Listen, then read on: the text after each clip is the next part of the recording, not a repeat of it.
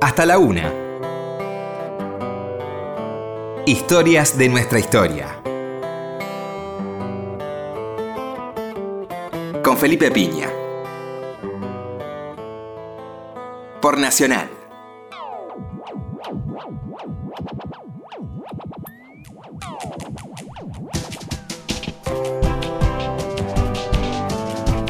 Hola, buenas noches, ¿cómo le va? Acá estamos nuevamente en Historia de Nuestra Historia. ¿Qué tal, Roberto? Hola, Felipe, buenas noches. Acá estamos iniciando el fin de semana, viernes a la noche, madrugada al sábado.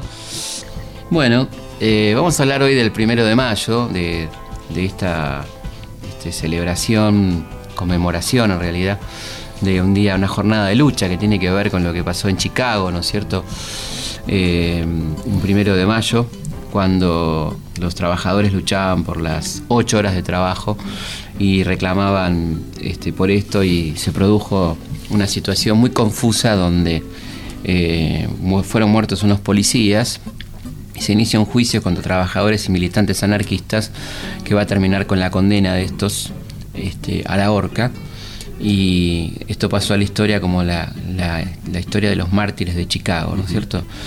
Eh, estamos hablando del año 1886 y mm, evidentemente este, en el mundo fue muy fuerte la impresión que causó esto, ¿no? De, algo tan, una causa tan justa como las ocho horas. Y mm, comenzaron los, intentos de conmemorar cada primero de mayo esa matanza y transformarlo en una jornada de lucha de los trabajadores. Y en Argentina, evidentemente, esto se, entronca con la historia del movimiento obrero entre nosotros, que tiene mucho que ver con la inmigración, con la llegada de las corrientes migratorias y mucha gente que venía perseguida de sus países por su actividad sindical o política y que van a ir conformando las primeras centrales obreras, tanto del lado del anarquismo como del lado del socialismo. Y creo que es muy didáctico un texto que tenemos acá, que de el periódico La Protesta Humana, que definía un poco cómo es el anarquismo y el socialismo, las diferencias entre ellos, este, que está muy clarito y me parece que es muy ilustrativo, ¿no? El socialismo moderno divídese principalmente en dos fracciones que difieren en la táctica y en los medios para la realización del ideal. Conócese una fracción con el nombre de socialismo autoritario o legalitario y la otra llámase socialismo libertario o anarquista. Las doctrinas de Carlos Marx son las que sirven de base al socialismo autoritario. El socialismo libertario, iniciado por Proudhon y desarrollado por Bakunin, pretende la realización del ideal socialista por medios directos, francamente revolucionarios, sin admitir la lucha política, que cree inmoral y enervante, y sin recurrir a la intermediación de un Estado obrero que considera perjudicial y peligroso. Que una vez iniciada la revolución, los campesinos hagan uso libremente de la tierra, que los mineros se incauten de las minas, que los trabajadores de la ciudad se incauten de las fábricas, talleres, etc. Que el pueblo, en fin, efectúe directamente la expropiación y socialización de la producción, del consumo, del cambio, de la instrucción. Los socialistas libertarios, considerando que el Estado es poder, que el poder es tiranía y que la tiranía es la negación de la libertad humana, dejan a la libre iniciativa de los individuos y las colectividades lo que los legalistas pretenden encomendar al Estado. Es bastante claro, ¿no? En cuanto a estas diferencias entre el socialismo, que en Argentina, por otra parte, tiene un carácter bastante liberal. Este no es el socialismo marxista clásico, sino más bien un socialismo que tiene sus raíces en el evolucionismo de Bernstein, donde se acepta la participación parlamentaria, ¿no es cierto? Es decir, hay, hay una, una, cosa bastante moderada, casi vinculada al liberalismo de izquierda. Y por otra parte el anarquismo que va a aprender muy fuertemente en las corrientes migratorias y migratorias porque eh, evidentemente hay mucha gente que se lleva una gran decepción con el Estado, con las promesas que, se le han hecho de, de, tener trabajo, de tener tierra y cuando llegan se encuentran con un gran engaño, con un maltrato absoluto, la vida en el conventillo, digamos, y todo esto que va a ir eh, evidentemente sumando eh, adherentes a la, a la prédica anarquista, que efectivamente era más directa, más concreta, menos mediadora, y que va a empezar a organizar los primeros sindicatos, este, que tienen que ver también con la presencia de importantes dirigentes obreros anarquistas a nivel mundial, como Malatesta, por ejemplo, que organiza, entre otros, a los panaderos, que siempre nos piden que contemos la anécdota, ¿no? Sí, sí, sí. Esto de, de cómo este, este gremio hablaba un poco de la inteligencia del movimiento obrero en cuanto a la capacidad de poder difundir a todos los niveles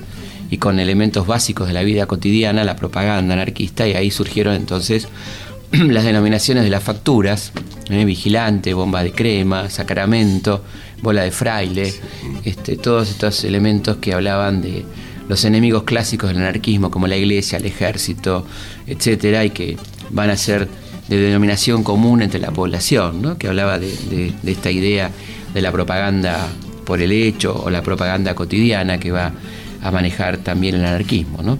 Y así como van surgiendo entonces los primeros gremios, las primeras luchas, la de los tipógrafos, la de los yeseros, este, las primeras huelgas que van a tener, inclusive algunas van a lograr ciertos triunfos, y también evidentemente la reacción del Estado frente al avance de este movimiento obrero, eh, cuya primera manifestación así muy clara es el primero de mayo de 1890 en el Prado Español, la primera conmemoración en Argentina del primero de mayo, ¿no? En siete lenguas distintas. En siete lenguas distintas, lo que habla de la de lo que era eso, ¿no? La, eh, digamos de una manera lo este, heterogéneo, ¿no? Heterogéneo, ¿no? De lo plural de la, de la procedencia de, esta gente que estaba viviendo en Buenos Aires, una ciudad que tenía para entonces este, más habitantes extranjeros que criollos, ¿no es cierto?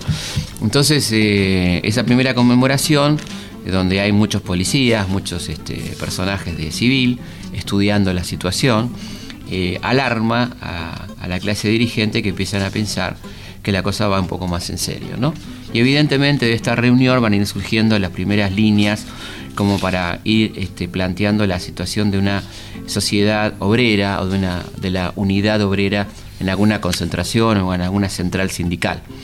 Paralelamente, perdón. Sí, ¿sabes qué me llamó la atención? El concepto de felicidad eh, metido dentro de una propuesta política. Claro, claro. Sí, bueno, pero ¿cómo? La, felicidad no era la que se lograba por ahí en otro, en otra etapa de la vida, digamos. No, no, la felicidad en el aquí y ahora, digamos. Sí, sí, claro, no, no, este, esto era el, aquí y ahora, este, absolutamente, ¿no? Porque no, como no se, como no se creía en otro mundo.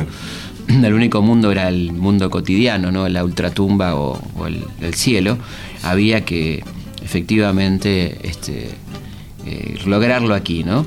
Y por supuesto ahí mm, va, surgiendo la prensa obrera, eh, pioneros en esto, lo dijimos alguna vez, fueron los negros, con la raza africana, un periódico presocialista, después vendrán una cantidad de periódicos este, vinculados al movimiento obrero, hasta que aparezcan los dos más importantes, que es La Vanguardia, que inclusive precede al Partido Socialista, ¿no? ya que La Vanguardia es del 94 y el partido se funda en el 96. Es decir, eh, aparece primero el órgano de difusión y luego el partido. A ver, ¿qué idea es de que la difusión tenía que ser sí o sí parte de la acción? ¿no? Absolutamente. por ejemplo, los, eh, anarquistas fundando bibliotecas, no editoriales, los tipógrafos de los que hablabas hoy Tipógrafos, absolutamente. Y luego, por supuesto, en 1897, la reunión de varios grupos anarquistas dan lugar a la creación de La Protesta, ¿no? uno de los periódicos anarquistas más importantes del mundo, ¿no? con mayor trascendencia, tirada y perdurabilidad en la historia. Eh, y evidentemente, bueno, con una gran cantidad de lectores, estamos hablando de alrededor de 10.000 lectores cada periódico, ¿no? que era muchísimo para la época y con las dificultades de distribución, las censuras y todo esto. Y eh, es interesante para ver un poco el clima de época, contar una anécdota de la que da cuenta este, la nación, que es así, ¿no? Vamos a contar lo que le pasó al doctor Manuel Mujica Farías.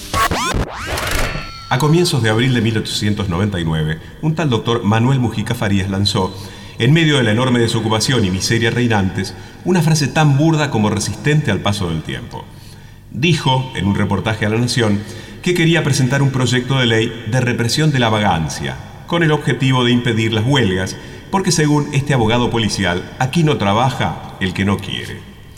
Fuentes habitualmente bien informadas comentan que los herederos del letrado lamentan que su antepasado no haya registrado la autoría de la frase que los hubiese convertido en millonarios a lo largo de todos estos años en que el exabrupto se usó y se usa hasta el hartazgo. En su número del 15 de abril de 1899, La Vanguardia daba cuenta de la respuesta que le dio la clase trabajadora de entonces al ingenioso Mujica. No habían pasado muchos días cuando se presentó en la casa del iluminado proyectista una procesión de trabajadores, que alcanzaban a varios centenares, con unos papeles de colores en que se les decía que ese amable señor les proporcionaría trabajo sin cobrarles comisión. Claro, una cosa notable de ingenio popular, ¿no? De, algo que se sigue diciendo este, todavía en Argentina, ¿no? Acá no trabaja el que no quiere. Eh, esto arranca evidentemente en aquel momento. La primera central sindical, digamos, eh, de la historia argentina, a pesar de que hubo otros intentos anteriores, eh, es la Federación Obrera Argentina, fundada en 1901, que nucleaba la mayoría de los gremios del país, ¿no? Y este, ahí estaban juntos, lamentablemente por poco tiempo, anarquistas y socialistas, ¿eh? y, es este, una central sindical que va a empezar a poner muy nerviosos a la clase dirigente argentina. Inclusive va ahí generando la inquietud de Miguel Cané, que había presentado en 1899 el, proyecto de lo que va a terminar siendo la ley de residencia. Y decía esto, Miguel Cané, que es muy conocido como autor de Juvenilia, ¿no es cierto? Nuestro deber sagrado, primero, arriba de todo, es defender nuestras mujeres contra la invasión tosca del mundo heterogéneo, cosmopolita, híbrido, que hoy es la base de nuestro país. Nuestra sociedad múltiple, confusa, ofrece campo vasto e inagotable. Pero honor y respeto a los respetos puros de nuestro grupo patrio, cada día los argentinos disminuimos. Salvemos nuestro predominio legítimo, no solo desenvolviendo y nutriendo nuestro espíritu cuanto es posible, sino colocando a nuestras mujeres, por la veneración, a una altura a que no llegan las bajas aspiraciones de la turba. ¿A dónde sería la altura esa, no? ¿A qué altura sería, más o menos? ¿no? Este, algunos de ellos parecían mucho más peligrosos que la turba, ¿no es cierto? Teniendo en cuenta sus conductas eh, para con las mujeres. Sí, sí, sobre todo, ¿Eh? ¿sabes qué? Recordaba yo el, libro de, Miro de Julián Martel. La bolsa. Por ejemplo, ¿no? Donde mostraban que esos señores por ahí podían llegar a ser peores. absolutamente. Que los otros. no sé de qué altura está hablando, ¿no? Pero lo lamentable es que el autor de Juvenilia, aquel libro que con el que nos aburríamos soberanamente en la escuela secundaria, Miguel Cané, logró que el 22 de noviembre de 1902 se sancionó la ley 4144 de residencia que permitía la expulsión de extranjeros eh, indeseables, ¿no? como decían ellos, que fue un hecho terrible que evidentemente permitía que mucha gente fuera deportada a su país de origen donde la estaban esperando para fusilarla, detenerla, etc.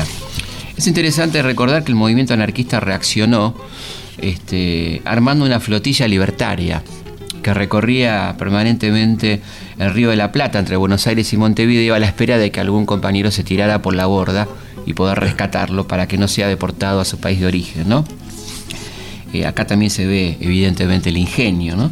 Y la ley 4144 va va a provocar la primera huelga general de la historia argentina en noviembre de 1902 este, una huelga que a la vez va a provocar la fractura de la central sindical porque los socialistas no eran partidarios de la huelga general sino de huelgas parciales. ¿no?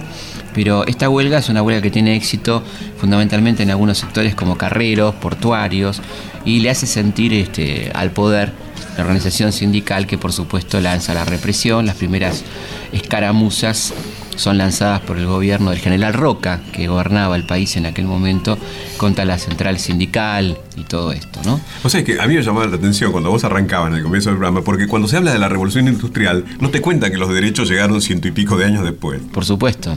Y además se ignora eh, esa revolución no, la hizo nadie, ¿no? Dice, no, no, se habla de los padecimientos de la gente, los niños, las mujeres que trabajaban, cosa que se repite en Argentina.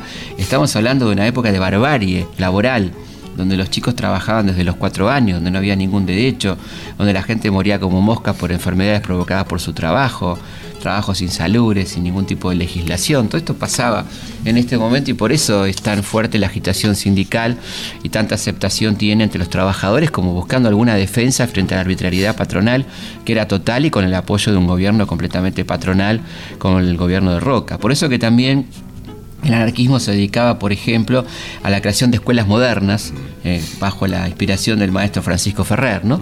de, Barcelona, que eran escuelas donde se enseñaba ciencia, política, que de alguna manera contrarrestaban lo que se les enseñaba en la escuela normal a los chicos, eh, la escuela obligatoria del Estado, eh, con una educación libertaria, ¿no es cierto? Y la fractura de la FOA entonces va a dar lugar a la aparición de dos centrales sindicales, una la FORA, Federación Obrera Regional Argentina, anarquista, y la Unión General de Trabajadores, liderada por los socialistas. ¿no? Y cada primero de mayo, evidentemente, cada conmemoración de primero de mayo había situaciones complicadas. Eh, uno de, las primeras eh, graves fue la de 1901, donde se produjo el primer muerto en esta lucha, eh, el primer obrero muerto en esta lucha, eh, a partir de la represión policial. ¿no?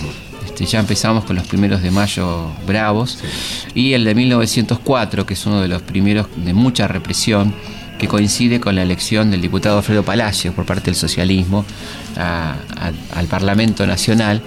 Y también hay que decir que hay mmm, dos modelos de actividades, ¿no? Por el lado del anarquismo, la confrontación, la huelga, este, la acción directa que va teniendo sus resultados, va amedrentando en cierta forma a la clase dirigente, obligándola a sí. negociar. Y por otro lado, la acción del socialismo que tiene como dos vías, por un lado la acción parlamentaria con sus diputados y la acción cooperativa con la creación de una cooperativa que va a ser modelo en toda América Latina, que es el Hogar Obrero, ¿no? fundado por Juan B. Justo, que hasta su crisis en la década del 80 del siglo XX hará una obra extraordinaria de construcción de viviendas, de, de, de proveeduría de alimentos, de vestidos, de créditos sí, sí. para vivienda y consumo, eh, que será algo realmente ejemplar en toda América Latina también. ¿no? Una opción frente al capitalismo duro de, de Efectivamente, ¿no? La, el concepto de cooperativa que va a aprender bastante en muchos sectores de la sociedad argentina.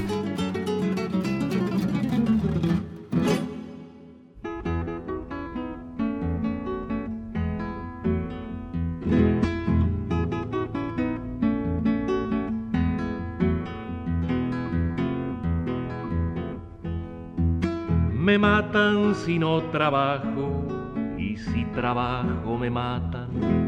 Me matan si no trabajo y si trabajo me matan.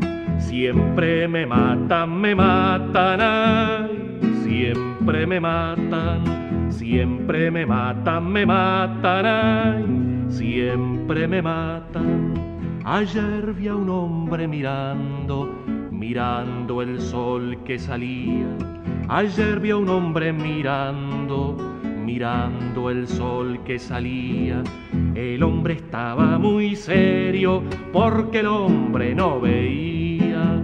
El hombre estaba muy serio porque el hombre no veía. Ay, los ciegos viven sin ver cuando sale el sol, cuando sale el sol cuando sale el sol. Ayer vi a un niño jugando a que mataba a otro niño. Ayer vi a un niño jugando a que mataba a otro niño. Hay niños que se parecen a los hombres trabajando. Hay niños que se parecen a los hombres trabajando. ¿Quién les dirá cuando crezcan que los hombres no son niños, que no lo son, que no lo son, que no lo son? Me matan si no trabajo y si trabajo me matan. Me matan si no trabajo y si trabajo me matan. Siempre me matan, me matan, ay, siempre me matan, siempre me matan, me matan, ay, siempre me matan. Vamos a una pausa y enseguida seguimos con historias de nuestra historia. Estás en Historias de nuestra historia por la radio de todos.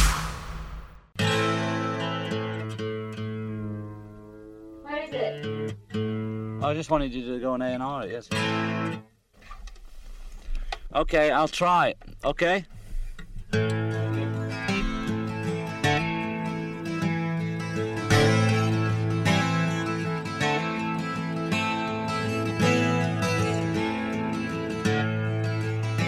Hasta la una. Historias de nuestra historia. As soon as you're born, they make you feel small. By giving you no time instead of it all. Till the pain is so big you feel nothing at all. A working class hero is something to be. A working class hero is something to be. They hurt you at home and they hit you at school. They hate you if you're clever and they despise a fool. Till you're so fucking crazy you can't follow the rules. A working class hero is something to be. A working class hero is something to be. When they've tortured and scared you for 20 odd years. Then they expect you to pick a career. When you can't really function, you're so full of fear. A working class hero is something to be. A working class hero is something to be. Keep you doped with religion and sex and TV. You think you're so clever and classless and free. But you're still fucking peasants as far as I can see. A working class hero is something to be. A working class hero is something to be. There's room at the top, they are telling you still. First, you must learn how to smile when you kill. If you want to be like the folks on the hill. A working class hero is something to be.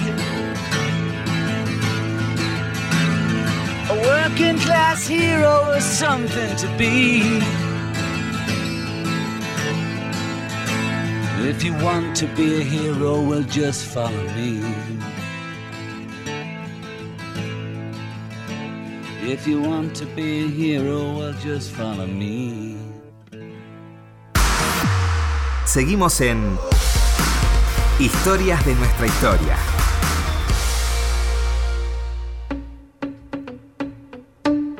Bueno, seguimos en Historias de nuestra historia. Se escriben a. Historias arroba radionacional.gov.ar. Bien, bien, bien. Y bueno, y hablando de, de Felipe Piña y, y- y los libros, estás en la Feria del Libro. Exactamente, este domingo va a ser un gusto encontrarnos como todos los años. Los espero a todos y después vamos a estar firmando ejemplares en el stand de Planeta a partir de las 20 aproximadamente. Yo trato Eh, de verte, pero siempre hay mucha gente. O sea, Sí, que en el la me que- quedo hasta el final. La verdad que es un momento muy lindo de, de- de contacto con los lectores, ¿no? que, que suele durar horas. Así que ahí vamos a estar el domingo a las 18.30, Sala José Hernández. Este, bueno, así que va a ser un, un placer reencontrarnos como, como todos los años.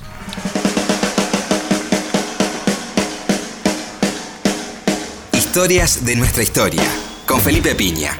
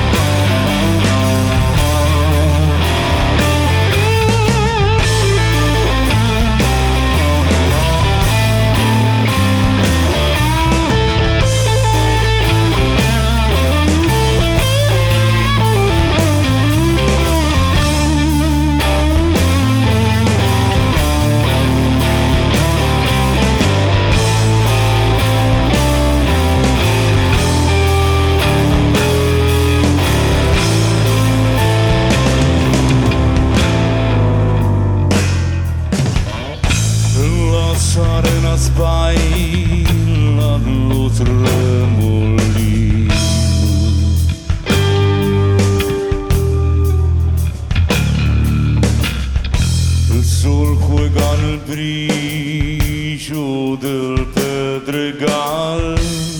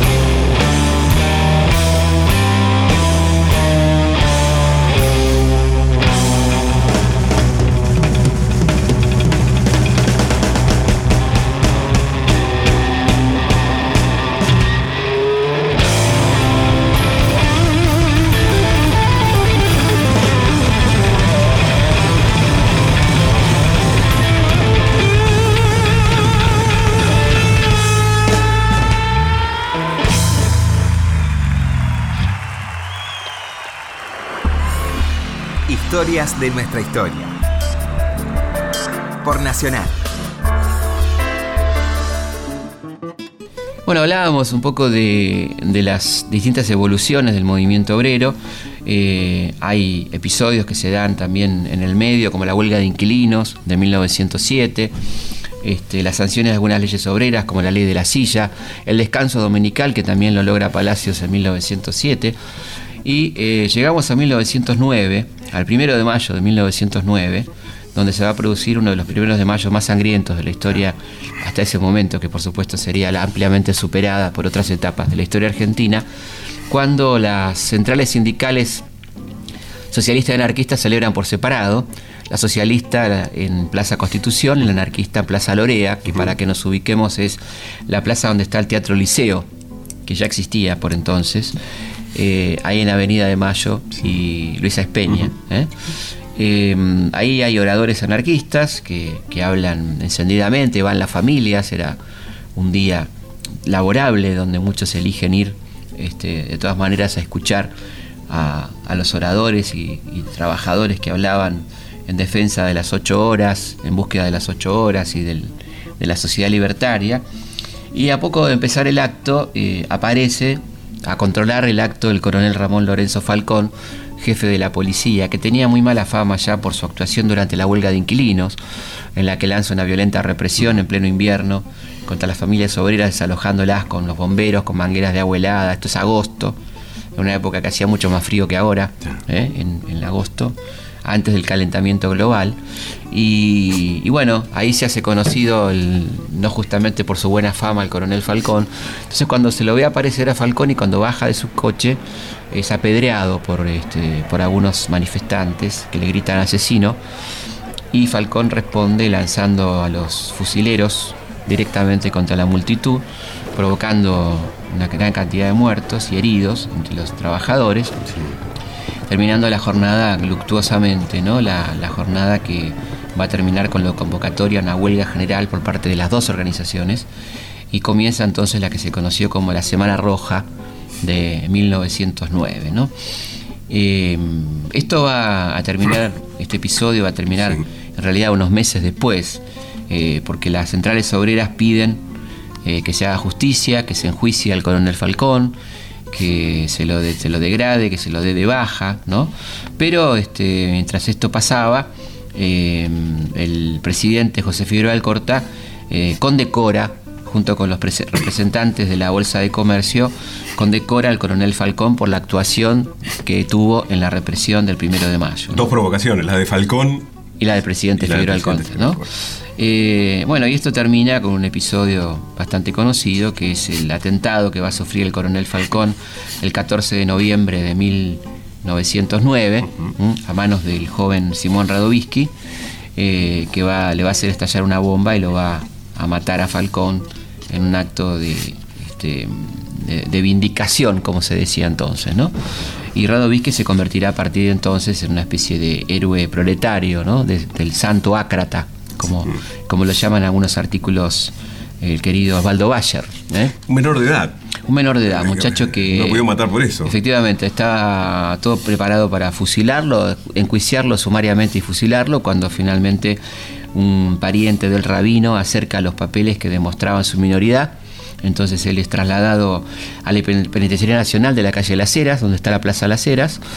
Eh, de ahí hay un intento de fuga, del que él no puede participar y será trasladado entonces a Ushuaia, donde va a permanecer 21 años, también con una fuga en el medio, que va a ser recapturado, y finalmente va a ser indultado por el presidente Irigoyen, con la condición de que salga del país. ¿no? Luego él va a hacer una vida muy particular, va a participar en la Guerra Civil Española, va a trabajar en el periódico Solidaridad Obrera de los anarquistas en España y va a terminar exiliado en México, donde va a morir eh, a comienzos de la década del 50, ¿no? El, gran personaje que es Simón Radovisky. Hasta la una.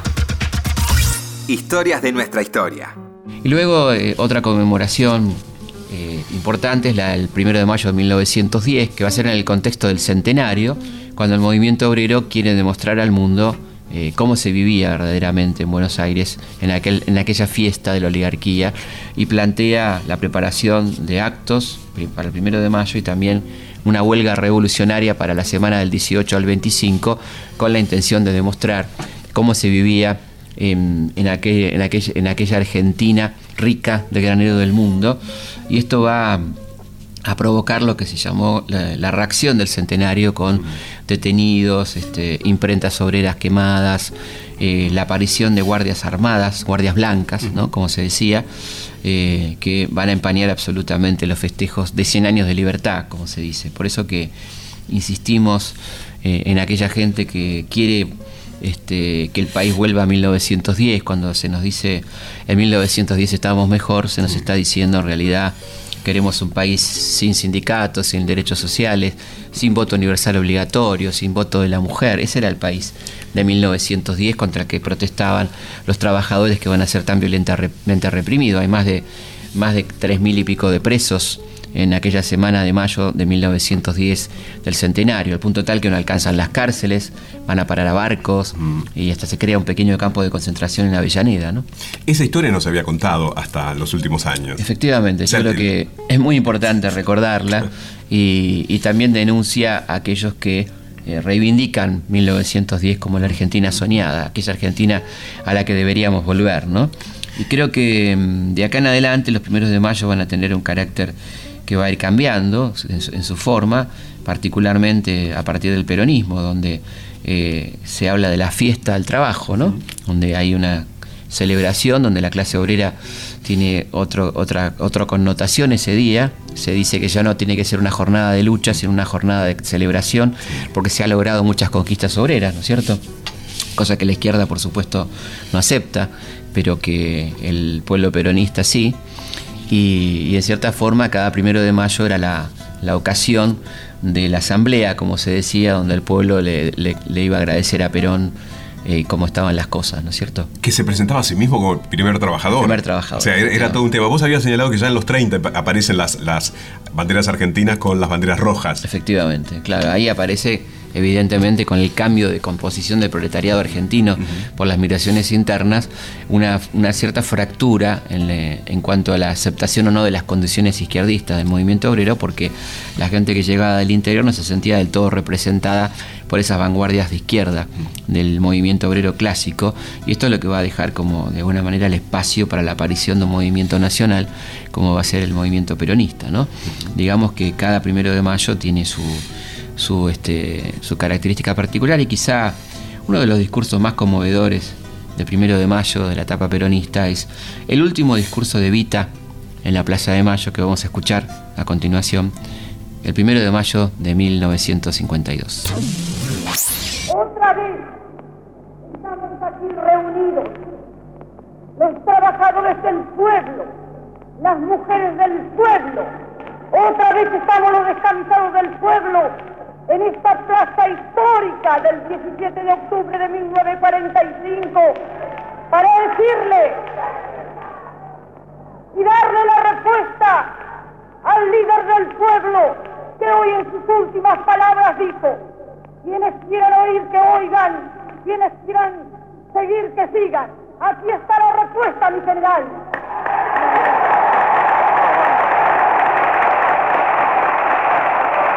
Otra vez estoy en la luz. Otra vez estoy con ustedes. Como ayer, como hoy y como mañana. Estoy con ustedes para hacer un arco iris de amor entre el pueblo y Perón. Estoy con ustedes para hacer ese puente de amor y de felicidad que trate siempre de ser entre ustedes y el líder de los trabajadores. Estoy otra vez con ustedes como amiga y como hermana. Viene a trabajar noche y día por hacer feliz a los descansados, porque sé que cumplo con la patria y con Perón. Antes de terminar, compañeros, yo quiero darles un mensaje. Que estén alerta. El enemigo acecha no perdona jamás que un hombre de bien, que un argentino como el general Perón esté trabajando por el bienestar de su pueblo y por la grandeza de la patria. Y los vendepatrias de dentro, que se venden por cuatro monedas, están también en acecho para dar el golpe en cualquier momento. Pero nosotros somos el pueblo y yo sé que estando el pueblo alerta, somos invencibles porque somos la patria.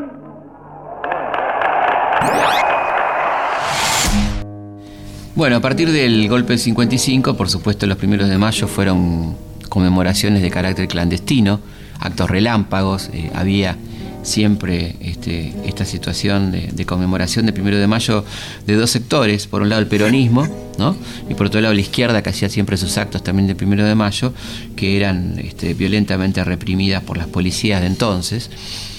Y eh, creo que finalmente no podemos terminar el programa sin hablar de el último primero de mayo de Perón, que fue tan particular para el movimiento peronista que marcó un antes y un después, en cierta forma, donde se produce el enfrentamiento ya directo y final, final en todos los sentidos del término, con la izquierda peronista, eh, cuando la izquierda le va, utiliza la propuesta de asamblea, planteada históricamente como el primero de mayo, el día de la Asamblea Popular, para ir a reclamarle a Perón lo que ella consideraba que, que estaba mal en ese gobierno, ¿no? En la presencia de López Rega, de Villar, de Margaride, de todos estos personajes. Eh, está lleno de gorilas el gobierno popular y Perón responde muy enérgicamente y esto termina con la retirada de los montoneros de la plaza y evidentemente con un antes y un después en la historia del movimiento peronista. No habrá tiempo de, analizar esta contradicción en, en, el poco tiempo de vida que le queda a Perón, exactamente dos meses, y esto termina evidentemente en una gran fractura este, que va a tener consecuencias muy graves en la historia del peronismo y en la historia argentina, ¿no? de la que nos ocuparemos, por supuesto, en otro programa. Sí, más allá de que, como decía él, ¿no? se le había ido la mano, según le dice Allende, sí. y más allá de que los puentes con eh, la gente de izquierda no se habían roto. se habían roto, pero bueno, el tiempo físico de Perón estaba llegando a su final también. ¿no? Hoy, hace 21 años, que en este mismo balcón y con un día luminoso como el de hoy, hablé por última vez a los trabajadores argentinos. Fue entonces cuando les recomendé que ajustasen sus organizaciones porque venían días difíciles. Me equivoqué. Ni en la apreciación de los días que venían ni en la calidad de la organización sindical que a través de 20 años, pese a estos estúpidos que gritan, decía que a través de estos 21 años las organizaciones sindicales se han mantenido inconmovibles. Y hoy, Resulta que algunos imberbes pretenden tener más méritos que los durante 20 años Historias de nuestra historia. Con Felipe Piña.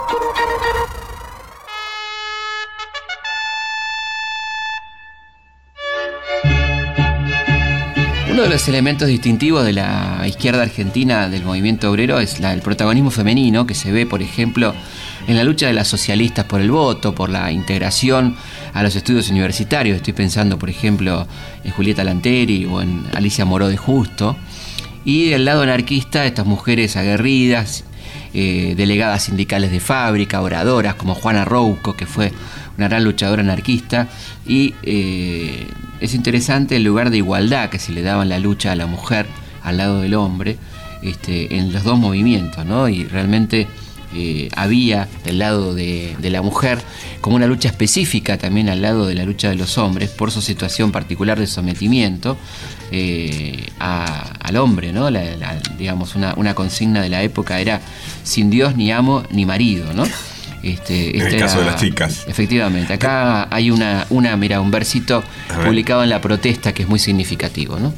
Cuando veo el amor tan esclavo de la ley, de los padres y el cura, del dinero, cadenas tan duras con que lo ata esta ruin sociedad, yo levanto la fuerte protesta de mujer que sintiéndose esclava, al amar libremente proclama libertad, libertad, libertad. Esto se cantaba con la música del himno nacional, ¿no? Este, y es muy interesante esta visión particular de género que tenían las mujeres anarquistas por entonces, ¿no? Sí, al que hay que sumar, ¿sabés qué aspecto también? En todo el país. O sea, en todo el Sí, sí. digamos, no es que no era un fenómeno de Buenos Aires. Bueno, además un periódico específico que era La Voz de la Mujer, ¿no? Eh, fundado por Virginia Bolten, un periódico pionero a nivel mundial donde se hablaba de los derechos femeninos, la explotación, el acoso sexual que sufrían las mujeres, bueno, toda una problemática, el abandono, una problemática sumamente interesante que se va planteando en este periódico tan impresionante y, y pionero a nivel mundial el también. derecho a disponer de su cuerpo, como decía Efectivamente, también, efectivamente, ¿no? Imagínense lo que era una mujer trabajando en aquellas circunstancias de hiperexplotación y es fundamental el rol cumplido por las dos corrientes este, en defensa de los derechos femeninos, ¿no es cierto? Vamos a escuchar ahora una, una especie de himno anarquista que es Hijos del Pueblo, ¿eh? una versión sobre aquel himno de los trabajadores.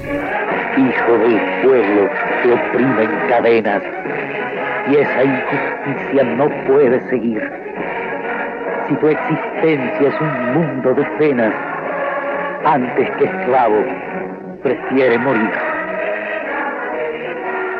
Esos burgueses asaz egoístas que así desprecian a la humanidad serán barridos por los anarquistas al fuerte grito de la libertad.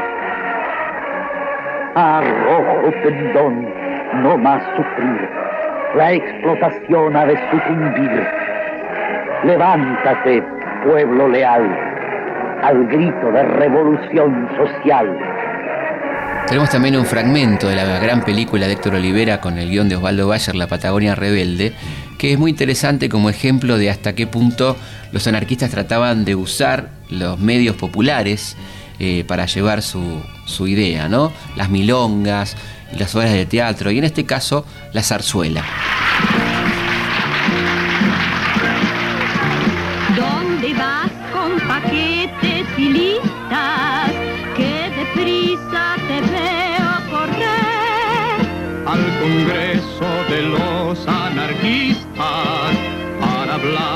Y hacerme entender. Explicadme un momento siquiera, anarquista, ¿qué quiere decir? La inmensa falange obrera que reclama el derecho a vivir.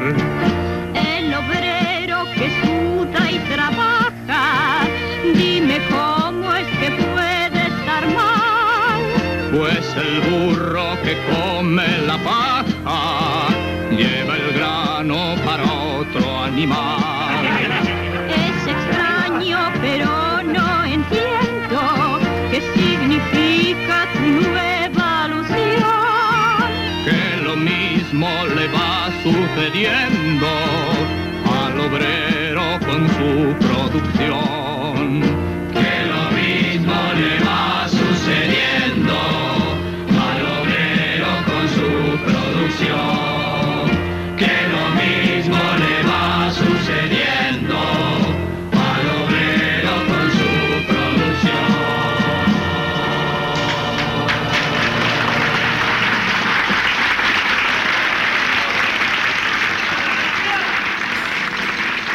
Bueno, va llegando también al final nuestro programa.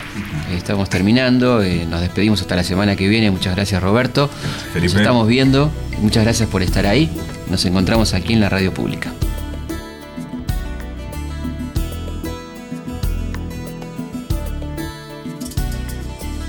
Disculpe el señor si le interrumpo, pero en el recibido hay un par de pobres que preguntan insistentemente por usted. No piden limosna, no, ni venden alfombras de lana, tampoco elefantes de vano. Son pobres que no tienen nada de nada, no entendí muy bien. Sin nada que vender o nada que perder, pero por lo que parece,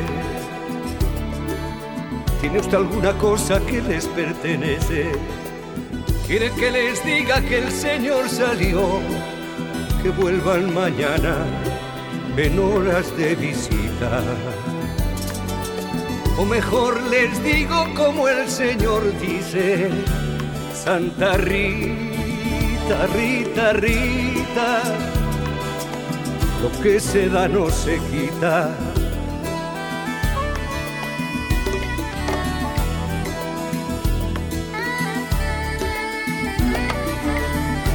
El Señor, se nos llenó de pobres el recibido y no paran de llegar. Desde la retaguardia por tierra y por mar. Y como el Señor dice que salió y tratándose de una urgencia, me han pedido que les indique yo por dónde se va la despensa y que Dios se lo pagará. Me da las llaves o los hechos, usted verá que mientras estamos hablando, llegan más y más pobres y siguen llegando. ¿Quiere usted que llame a un guardia y que revise si tienen en regla sus papeles de pobre? O mejor les digo como el Señor dice, bien me quieres, bien te quiero, no me toques el dinero.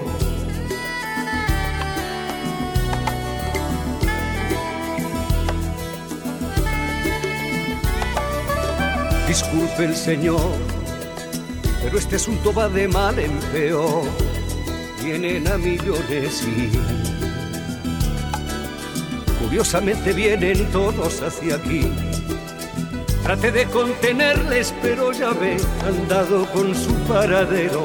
Estos son los pobres de los que le hablé, le dejo con los caballeros. Y entiéndase usted. Si no manda otra cosa me retiraré y si me necesita llame.